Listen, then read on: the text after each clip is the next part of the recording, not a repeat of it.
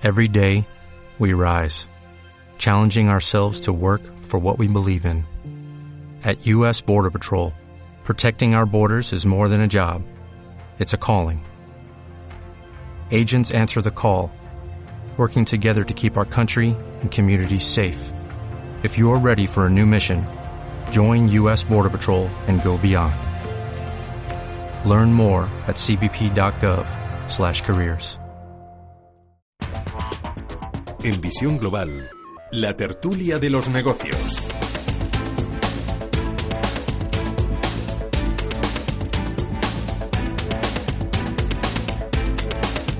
Pasan 38 minutos eh, de las 8 de la tarde, una hora menos en la comunidad canaria, y voy a saludar ya a nuestros contertulios. José Aguilar, profesor universitario y de escuelas de negocio, líder en la gestión del cambio y socio director de Min Value. José, buenas noches. ¿Qué tal? Muy buenas noches. Hoy has venido muy bien acompañado.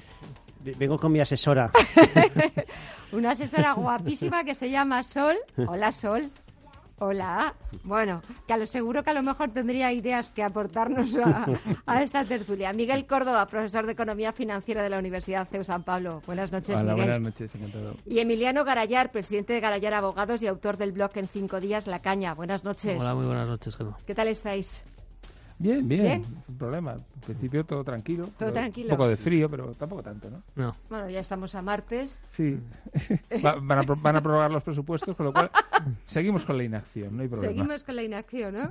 Van a eh, bueno, mantener esos presupuestos, esa prórroga de los presupuestos. Estamos también con el tema de la financiación autonómica sin con un sistema o con una reforma que sigue siendo la gran asignatura pendiente. Ayer, bueno, pues hubo determinadas de- declaraciones o bueno, las reuniones a que mantuvo el presidente del gobierno con los varones del Partido Popular, que si quita, no quita de la deuda autonómica. Luego ha tenido que salir el ministro de Hacienda, Cristóbal Montoro. Menudo melón también el de la financiación autonómica. ¿Cuántos años llevamos intentando de verdad hacer un modelo serio, razonable, ni hablar de quitas, ni de perdonar, ni de condonar? ¿Cuándo, José? Eh, el problema es que la modificación del sistema de financiación autonómica requiere un alto nivel de consenso. Y es justo lo que en estos momentos no tenemos, con lo cual, digamos, podemos seguir hablando indefinidamente sobre posibles modelos, sobre las carencias del modelo actual, pero siendo realistas, siendo prácticos, eh, ya la, mayoría precaria que en estos momentos tiene el partido en el gobierno es todavía más precaria como consecuencia de, la, la distorsión que introducen las encuestas. El hecho de que unos se sientan amenazados en su mayoría y el otros, los otros se consideren con las expectativas de poder conseguir una mayoría, hace que realmente esa, esa esa asociación, ese, ese, pacto, pues que bueno, pues que te- tenía una cierta consistencia en su origen, ahora pues tenga sea mucho más frágil. Y, y en realidad, pues claro, por la parte de la izquierda, pues no, no hay capaz, no hay posibilidad de pacto ninguna, con lo cual realmente estamos en un momento en el que la discusión sobre la financiación autonómica, pues yo creo que va a estar circunscrita en todo caso, en todo caso, si tiene algún futuro, eh, puede estar eh, si, para eh, conseguir la, la- eh, la aprobación de los presupuestos, cosa que yo creo que ya no se da por imposible, pues buscar el apoyo del PNV, pues por ahí podría entrar. Pero yo, yo sinceramente pienso que no es un tema para esta legislatura. O sea, sigue siendo una asignatura pendiente y lo seguirá siendo durante, durante los próximos meses e incluso años. Miguel. Sí, estoy absolutamente de acuerdo. Yo creo que lo de la financiación autonómica es eh, como el recibo de la luz. nu- nunca lo entenderemos, ¿no? Es una cosa horrible. El Fondo de Compensación del SEQUEL, de Solidaridad, el FLA, el otro, y Sí. usted al final. Y, claro, y dicen, oiga, ahora que se condone. ¿Cómo que se condone? O sea, se puso el señor Mas a emitir bonos patrióticos como loco. Luego el señor Montoro, no sé por qué se los pagó cuando llegaron a vencimiento. Y ahora encima se los condonamos. Oiga, ¿esto de qué va? Es- Buena eh, pregunta, ¿esto de qué va? eh, claro, es que es una situación ridícula. Yo, yo, yo, yo es que no, no lo entiendo. O sea, yo soy consciente de que el señor Montoro es uno de los ministros menos populares del gobierno, pero, pero yo, yo creo que se lo ha ganado a pulso. Yo, yo, yo no lo entiendo, o sea, si- sinceramente. Eh, yo solo sé que me ha frito impuestos y que encima, pues, hace estas cosas de, de, de tragar con todo lo que sea, de financiar el 0% a las autonomías, se ha quitado todos los intereses y tal. Y yo digo, bueno, mire usted, pues, explíquemelo porque no lo entiendo. Yo, yo prefiero un modelo mucho más claro, que vamos a hacer un presupuesto de cada autonomía eh, de ingresos y gastos, vamos a ver cómo se nutre y ya está. ¿Y, por qué tenemos que estar aquí todo el rato tal? Que tiene que haber una solidaridad con algún tema, vale, de acuerdo, pero será una cifra que se fije con un porcentaje y con unos criterios. Pero, pero no veo por qué tenemos que estar ahí todo el santo día eh, moviendo diferentes fondos y esas cosas. ¿no? Yo no lo entiendo. Emiliano. Eh, bueno, el, el, PNV poco tiene que decir en la financiación autonómica, más bien nada, porque como sabéis ellos... Eh, tiene con el cupo, ya tiene su sistema. Eh, bueno, es el concierto. El cupo, el, cupo, es la liquidación de, del precio de los servicios que presta el Estado, entre comillas, ¿no? las competencias no transferidas. pero bueno, yo, yo, yo creo que hay un problema en la base muy importante y es el de, de corresponsabilidad fiscal. estamos en un sistema absurdo que quien gasta no recauda. Eh, pero continuamente por encima de la mesa el agravio eh, de una insuficiente financiación o de una expoliación de los recursos de su territorio en favor de territorios menos prósperos o con mayor déficit y así paradójicamente coinciden que los peor financiados son aquellos que tienen más deuda, eh, como es el caso de Valencia o pues el caso de Cataluña, y luego pues hay comunidades particularmente agraviadas por el sistema de solidaridad interterritorial como Madrid o Baleares.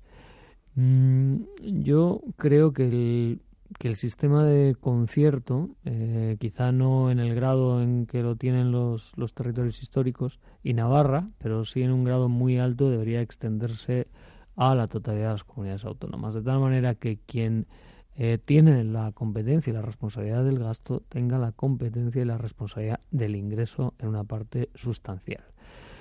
Em, eso no se da por varias razones. Eh, en primer término, porque las comunidades autónomas eh, prefieren, desde el punto de vista político, esgrimir el agravio a soportar el coste, digamos, político que supone la subida de impuestos o el mantenimiento. Bueno, ya lo vemos. Eh, en el ámbito, por ejemplo, donde existen asimetrías fiscales entre territorios, como eh, el impuesto de patrimonio o el impuesto de sucesiones. Eh, ¿Qué están diciendo las comunidades autónomas? Competencia fiscal desleal de Madrid o de otras comunidades autónomas que tienen tipos más bajos y, por lo tanto, que haya un mínimo estatal de nivelación.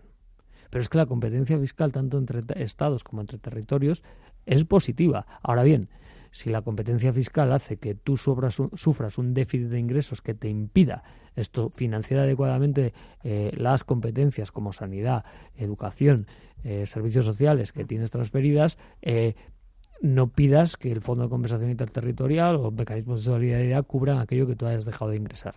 Eh, pero lo que sí está claro es que quien gasta debe asumir la competencia y la responsabilidad en gran medida del ingreso y la recaudación. Y esto no puede seguir así, por lo tanto tenemos que ir a un sistema federal o federalizante del ingreso. Y luego, por otro lado, yo creo que hay un incentivo perverso, y con esto termino, desde el punto de vista del gobierno central, que tiene el dogal eh, de la financiación eh, con las comunidades autónomas. Por ejemplo, eh, no tengo ninguna competencia en sanidad, porque las tengo todas transferidas, salvo homologación de medicamentos y alguna cosilla más.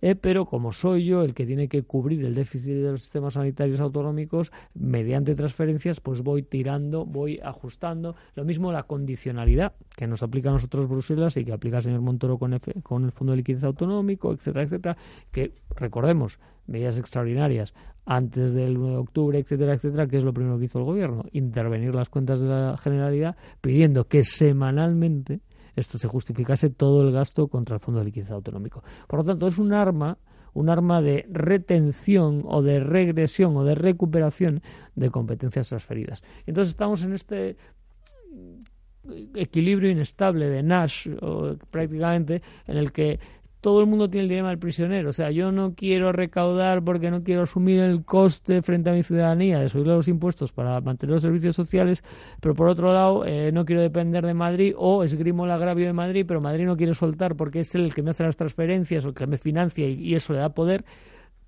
Y estamos en un juego en el que efectivamente esta legislatura esto es absolutamente imposible que, que, encuentre una solución, eh, pero pero pero como casi siempre en España con la educación, con la energía, con las pensiones, eh, nunca atacamos el fondo del asunto.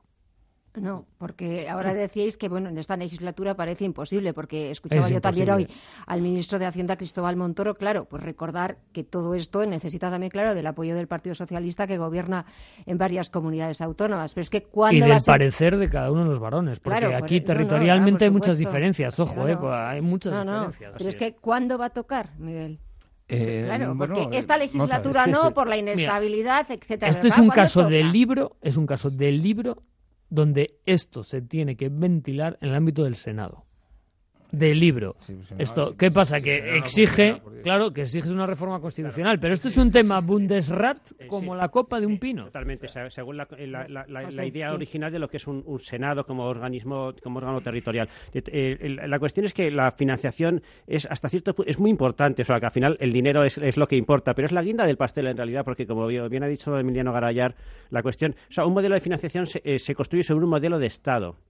Y por tanto, eh, eh, los términos digamos, en los que se eh, definimos nuestro propio sistema de solidaridad. Luego ya le ponemos números y hacemos el cálculo. Pero el problema es que en estos momentos, si ni siquiera tenemos resuelto nuestro propio modelo de Estado, ¿cómo podemos configurar un modelo, un modelo de financiación? Al final, eh, la financiación no es más que la aplicación práctica, o una de las posibles aplicaciones prácticas, del sistema de convivencia que hayamos establecido en eso que llamamos España. ¿no? Y, y- y, bueno, pues como yo creo que esa definición ahora mismo está en cuestión, y si, si estás hablando de la reforma del título octavo de la Constitución y de si esto es federal o no es federal, pues claro, al final... eh, Es que si- lo es, o sea, si- con independencia de cómo le claro, llamas al perro. claro, eh, eh, al final, en términos prácticos, en términos operativos, lo es, pero claro, eh, hasta que eso no, no, no, no haya un consenso y, y esté bien definido, pues el sistema de financiación no deja de ser, pues bueno, pues eh, eso lo que decía don Emiliano, un conjunto de parches y de tensiones eh, que, bueno, y vamos manteniendo en el tiempo, pero que no tienen una, una, una fácil solución. Sí, sí, porque tampoco tiene, efectivamente, eh, tenemos que empezar de, de arriba abajo y una de las cosas fundamentales es definir cuántas comunidades tiene que haber. Eh, una provincia no puede ser una comunidad autónoma. Lógicamente, hay que... De hecho lo es. No, pero, pero- pero- en varios casos. pero- pero no tiene que serlo. Incluso una ciudad, pero bueno. pero- pero el problema es que no, Dos ti- en concreto. no tiene que serlo. Y como no tiene que serlo, primero tenemos que definir si en vez de 17 tenemos que tener, por ejemplo, 10 comunidades autónomas. Y, y habrá que analizarlo, eh, porque en Alemania, por ejemplo, que tienen sus landes, pues tienen muchísima más población un lander alemán que lo que puede tener una... Puedes empezar por los ayuntamientos, luego con las diputaciones. Claro, ayuntamientos, numerosos, o o sea, no te preocupes. Claro, claro, no, pero, Ya, sí- pero es el No, menú no, territorial. hay, sí hay. Claro, ¿eh? pero- 8.000 ayuntamientos, Mira, más del doble que Alemania. Se podría ahorrar del 10 al 20% de los costes que tenemos en las administraciones autonómicas y locales si realmente hubiera una refundación razonable. Pero, pero, pero es que ellos no quieren porque eh, así tienen muchos más puestos. Ese es el problema, si no es otra cosa. Entonces, primero se tiene que poner de acuerdo con eso, eh, en eso y que haya un consenso generalizado, como Pero decíais antes de antes. tocar las autonomías, fíjate lo que hay que hacer en la administración local. Decir, Solo con ayuntamientos, mancomunidades y comarcas, mancomunidades y comarcas, Sí, sí, sí, esto, consejos insulares Que sí, que muchas cosas. eh, y diputaciones provinciales. Y- esto, y- esto antes sí, de tocar las comunidades eso, autónomas. Y, ¿eh? y las 5.000 empresas autonómicas y locales que se han inventado, donde tienen colocados a 150.000 personas a dedo. Es que, claro, es que son tantas cosas lo que hay que arreglar, pero claro, no se arregla nada. O sea, aquí da lo mismo. Sea, no, es, es, es una situación, eh, no sé, solamente nos preocupa que mañana tiene que examinarse Luis de Guindos. eh, por ejemplo. Ahora para la vicepresidencia claro, claro, del claro. Las Claro. preguntas que le van a hacer, toda puerta cerrada, etcétera, Exacto. etcétera. Tener los apoyos bien atados, según escuchaba el otro Pero día yo también al es ministro importante. portavoz. Eso también es importante, Sí. pero Claro, eso no ataca los problemas esenciales Claro. que tenemos. Claro, pero es importante porque si no te le van a multiplicar Pero- por cuatro pero- el sueldo. Es muy importante. Yo recordáis, o sea, eh, yo voy a pasar por poco patriota en esto que voy a decir, pero viene al hilo. Y vamos a juntar las dos cosas: Banco, Vale. Central, Banco Central Europeo y, y título octavo de la Constitución, eh, sistema territorial. Eh, ¿Por qué el partido en el gobierno, los partidos, da igual, de- antes de Rajoy y con Rajoy y después de Rajoy, eh, se, asis- se- se resistieron como gato panza arriba a la, eh, al denominado rescate? Y no tenían ningún problema en lo que se llama condicionalidad singular o específica, pero no querían ni ver condicionalidad general. La condicionalidad general es la de Grecia y la singular o específica la nuestra. ¿Qué quiere decir la con- condicionalidad para que nos enteran, que se enteren nuestros oyentes? Básicamente, si tú haces un rescate del sector financiero, no te están rescatando a ti como país. Y por lo tanto, las condiciones que te pueden imponer esto para recibir esos 40.000 millones de euros que estás pidiendo son relativas a la reestructuración del sector financiero. Si a ti te rescatan como país, las condiciones pueden ser cualquiera. Cualquiera en términos de déficit, cualquiera en términos de deuda, cualquiera en términos de estructura territorial. Pensiones eh, de, de cualquier otro. Grecia, Grecia, Sí. verbigracia, Grecia.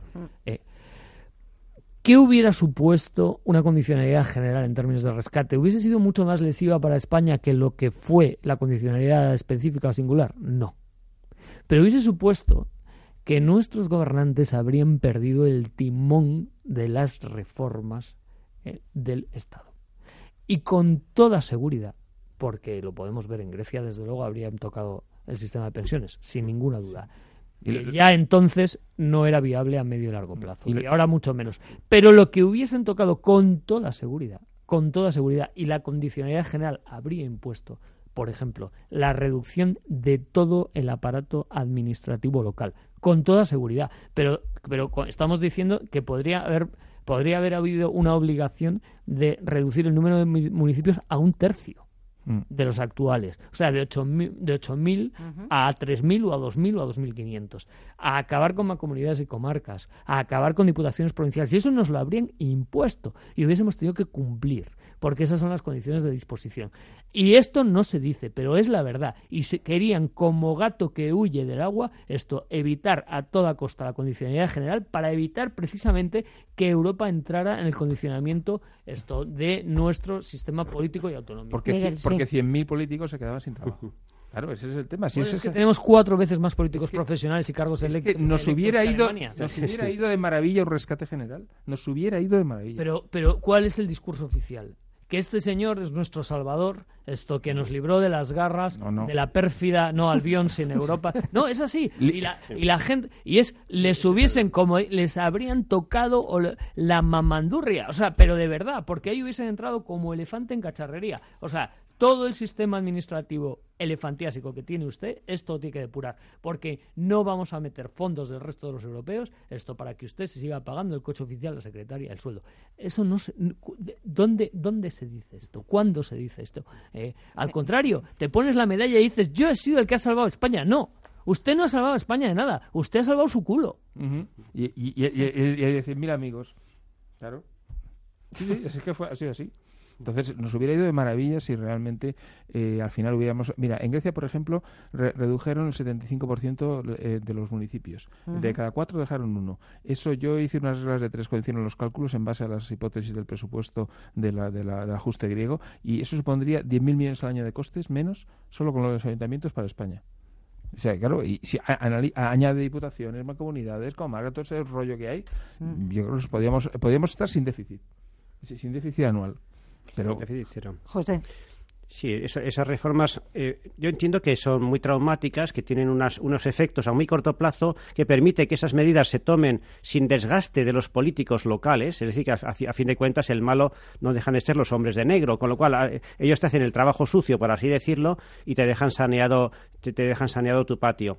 la, cuestión también, digamos, por salvar un poco al gobierno, ¿no? Es que, si, es que merece algún tipo de, es que merece algún tipo de salvación, es que, o sea, para mí la posición del gobierno sería defendible si esas reformas, que en el fondo es, muy probable que, debamos afrontar si queremos tener unas cuentas públicas medianamente saneadas, ellos hubiesen tenido la determinación de aplicarlas quizás de una manera más progresiva, quizás atenuando el impacto que eso supone sobre muchas familias que de alguna manera perderían, eh, perderían su, su, su, sustento, sus rentas, pero, eh, pero el caso es que no solamente impiden que se realice el, rescate, lo cual, oye, pues es, es, es opinable que sea algo meritorio o algo más bien perverso. La cuestión es que una vez eh, eh, eliminada esa amenaza, no solamente no atacan el problema aunque sea con paños calientes y de manera progresiva, sino que en realidad esa es una reforma que sigue absolutamente pendiente. Es decir, no solamente no, se ha realizado de, manera íntegra, sino que no se ha realizado ni siquiera de manera tímida. Porque yo he visto realmente eh,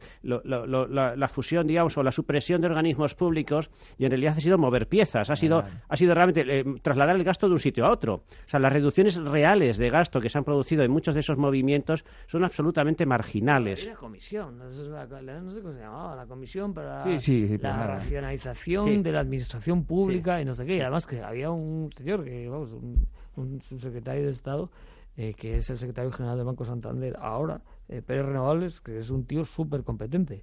Eh, y la...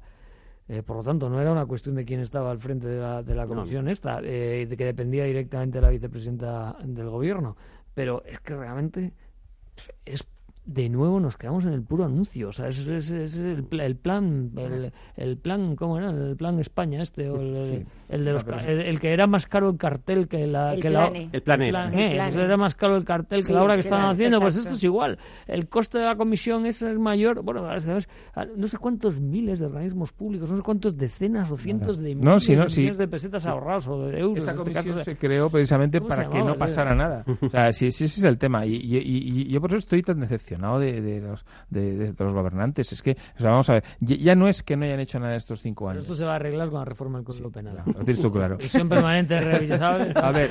Señores, esperad, que tengo que hacer una pequeña pausa, una desconexión, pero después nosotros regresamos a las nueve y continuamos con la tertulia.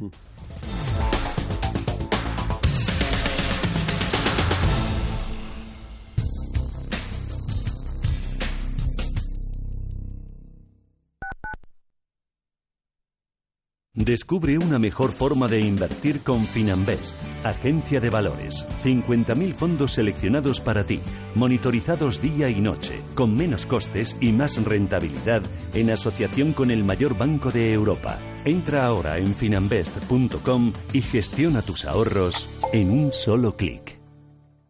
Entre la tradición del norte y lo más vanguardista de la nueva cocina de la capital, descubre el restaurante Montes de Galicia. Cocina gallega donde el producto cuidado y aderezado hasta el extremo nos transporta a los bosques y los pueblos mágicos de Galicia. Montes de Galicia, 20 años en lo más alto de la gastronomía madrileña. Losmontesdegalicia.es.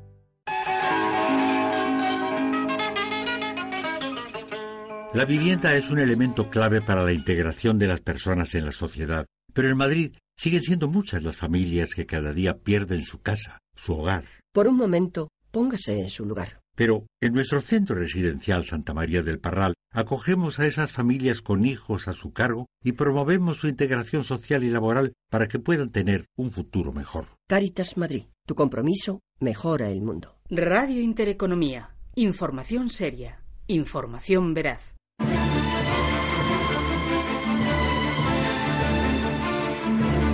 La radio es el sonido de tu vida. Columbia Broadcasting System and its affiliated stations present Orson Welles and the Mercury Theater on the Air in The War of the Worlds by H.G. Wells.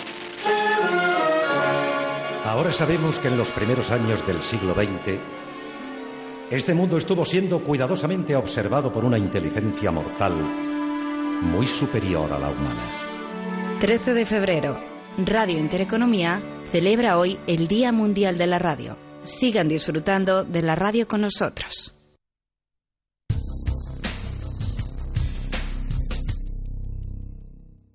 Visión Global, un programa para ganar.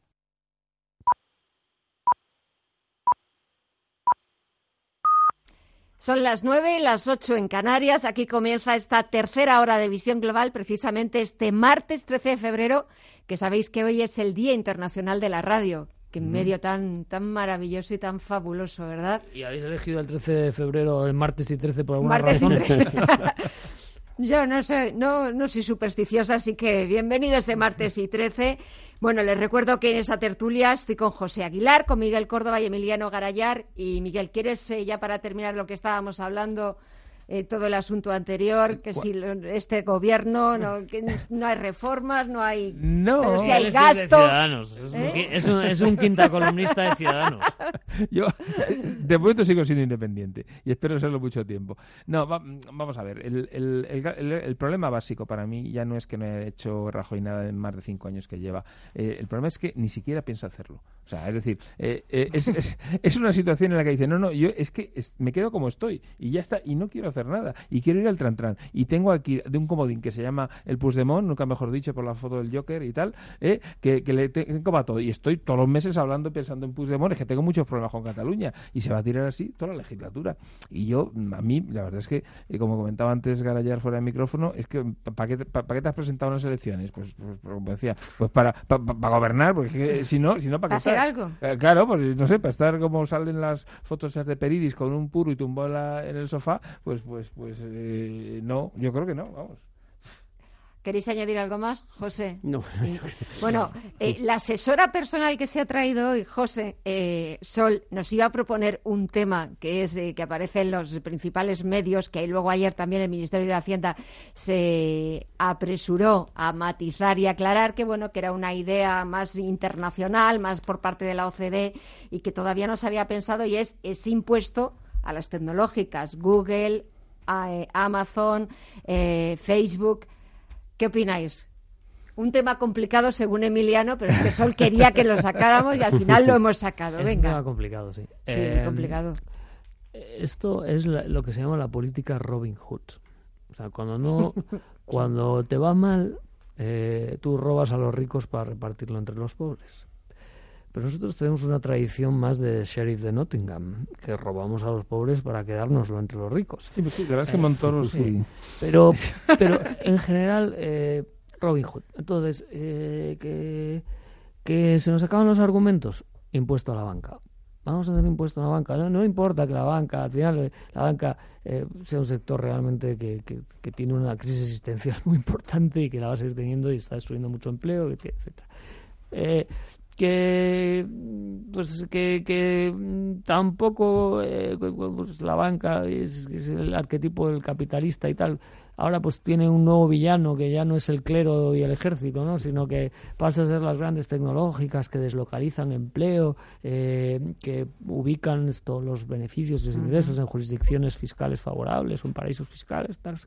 Entonces, pues impuesto a las tecnológicas. Pero claro, esto, esto es absurdo, o sea, porque un, un, desgraciadamente, afortunadamente, un Estado no tiene ninguna capacidad de imponer unilateralmente un impuesto a las transacciones financieras, ni imponer unilateralmente un impuesto a las empresas tecnológicas, porque estos son acuerdos OCDE, porque hay precios de transferencia, porque hay convenios de doble imposición, porque hay normativa europea sobre organización de bases, organización de bases imponibles, etcétera. Entonces, son todo brindis al sol eh, pero que duran un ratito de efecto Robin Hood. Y entonces estos señores pues acaban comp compitiendo con Podemos. es así, ¿no? O sea, entonces, eh, entonces Podemos dice que va a poner un que quiere promover un impuesto a la banca y ellos dicen que quieren promover un impuesto a las tecnológicas. O sea, y, y, y, ahí estamos. O sea, es así de triste. José. El, sí, esa, la, la, frase, digamos, de nuevo es una frase como muy fácil de entender y políticamente muy vendible. Es decir, vamos a grabar a las compañías allí donde se produzcan los beneficios y el consumo. Sí, claro. Eh, entonces, bueno, esa frase, digamos, es una frase que todo el mundo entiende. Y dice, ah, pues es lógico, si estamos consumiendo productos de estas empresas localmente, pues que se tribute también localmente. Claro, eh, como decía don, em... sí, como decía don Emiliano Garayar, aquí la cuestión, en primer lugar, es la capacidad real que tienen los Estados para legislar en este ámbito y, y su capacidad coercitiva, efectiva. Luego, hay otro, eh, efectivamente, es un tema que requeriría una armonización fiscal algo que obviamente pues la, la, la, vida va absolutamente por otro lado. En este movimiento lo más importante que las declaraciones del Ministerio de, de Hacienda y Función Pública son las eh, el, el, hecho de que la OCDE haya hecho también alguna eh, est, esté planteándose una, una posible eh, pero claro la OCDE no tampoco tiene no, no, es una entidad recaudadora de impuestos la, la OCDE no es más que, que, que, un órgano donde los diferentes estados pues pueden intentar llegar a acuerdos Bien, pero que la OCDE adopte un rol dinamizador de acuerdos de esta naturaleza, no lo sé. El primer, el primer adversario en este caso va a ser los propios Estados Unidos. Estados Unidos en este momento se ha convertido en el principal rival para, para todo aquel que quiera comerse una parte de, del, del, del, apetitoso pastel que generan las, las, grandes compañías tecnológicas, entre otros casos, eh, entre otras cosas porque ha creado unas condiciones en las cuales a, a estas compañías les está interesando repatriar sus beneficios y, y, y, y someterse a la legislación, a, al régimen fiscal americano. Sí. Bien, en ese sentido, pues eh, yo creo que no, no, no, de nuevo es un tema del que es una de estas serpientes no, ahora, ahora diríamos de invierno no de la verano. reforma legislativa la, rejo, la, so, eh, la, reforma legislativa de Trump esto habilita es para que veamos la, la, la importancia que, que tienen eh, estas compañías. La repatriación solo por parte de Apple de 200 mil millones sí, sí, de dólares. La quinta parte. 200 mil millones de dólares. La que parte es, de nuestro PIB. Bueno, sí, pues es casi un 20% del PIB español.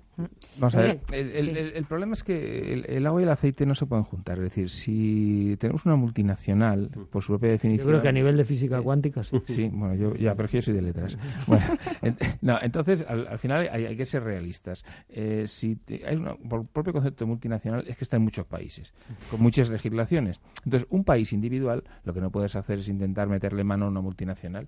¿Por qué? Pues porque se llama el management fee, que es lo que cobran las compañías por gestión. Hay una serie, en el caso de las tecnológicas, de unos programas de software que hay que desarrollar, que se hacen ahí todos en Estados Unidos, y que lógicamente, oye, pues ¿cuánto vale esto? Pues eh, 100.000 millones. Entonces, al final dices, oye, mira, te voy a grabar el beneficio al 30%, eh, yo que sé, en España. Yo soy encantado, mira, el, software vale tanto esto, oye, mira, beneficio 3 euros.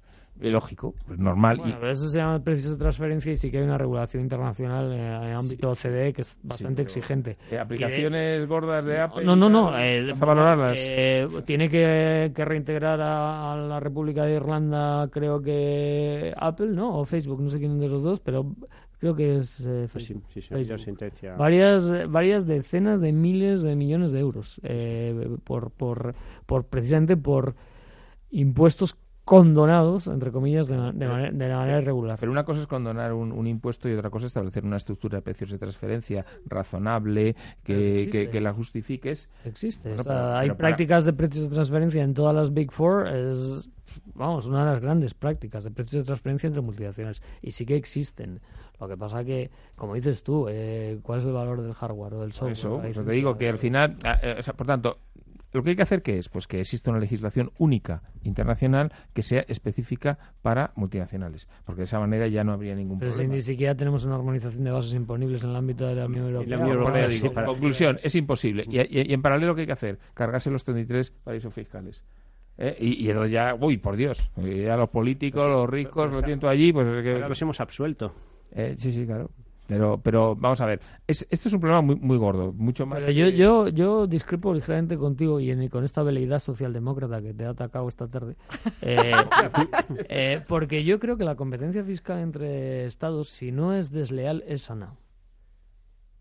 Lo mismo que la competencia fiscal entre comunidades autónomas, si no es desleal, es sana. ¿Pu- ¿Puedes competir con la isla de Aruba? Claro, es que. He dicho si no es desleal. claro. De todas formas, puedo competir con la isla de Aruba, porque quien se asienta esto en, en España eh, no contempla como opción alternativa a la isla de Aruba. Con- contempla como alternativa Irlanda. eh, Irlanda o Luxemburgo o Malta. eh, pero realmente no son no son mis competidores eh, en términos de, Claro. de- de destino país o Que cambio de continente, la, el Gran Caimán con esta- los estadounidenses. Los estadounidenses están encantados con Gran Caimán, encantados. Sí, claro, se, se llevan el dinero allí y no pagan impuestos, sí, claro. No, no, pero no tienen ningún problema porque toda la industria de fondos está residenciada en Gran Caimán. Esto, los trust de, de los profesionales, médicos, etcétera, para brindar su patrimonio contra el famoso régimen de torts, que son reclamaciones de indemnización eh, profesional, etcétera, también está en Gran Caimán. O sea, que todas estas cosas existen porque hay una demanda. Eh, Señores, que ya nos queda apenas dos minutos. Quería una breve, un breve comentario del nombramiento de Jaime Caruana de supervisor a supervisado, nuevo consejero independiente del BBVA. Pues, Y eh, ya se coloca, o dicen hoy todos los medios y toda la prensa, que ya se coloca como en la línea directa para suceder a FG. Va, pero esto es una, es una familia. A AFG le, pusieron pues, Aznar y, y Rodrigo Rato, y Carrona era de ese equipo, que también le pusieron de Banco España en los años 90. Pues, lógicamente se devuelve el favor y ahora que vuelve, pues se le pone en el BBVA. Eh, en fin, yo eso entra a las famosas puertas giratorias que siempre hemos hablado. Son equipos de gente. Y, o- otra cosa es que, que la valía de Caruana, que yo creo que es una persona Sí. válida, ¿eh? no estoy discutiendo ese tema, pero sí que es cierto que, que bueno, pues esto es, estos momentos son a dedo, claro. Entonces, pues toca. Emiliano, toca. Buah, no lo sé. Yo la verdad es que no tengo criterio. Yo supongo que técnicamente es alguien que ha estado gobernador del Banco de España, Mm. que ha estado en el, en el Banco Internacional de, de Pagos, De en el International Bank of Settlements.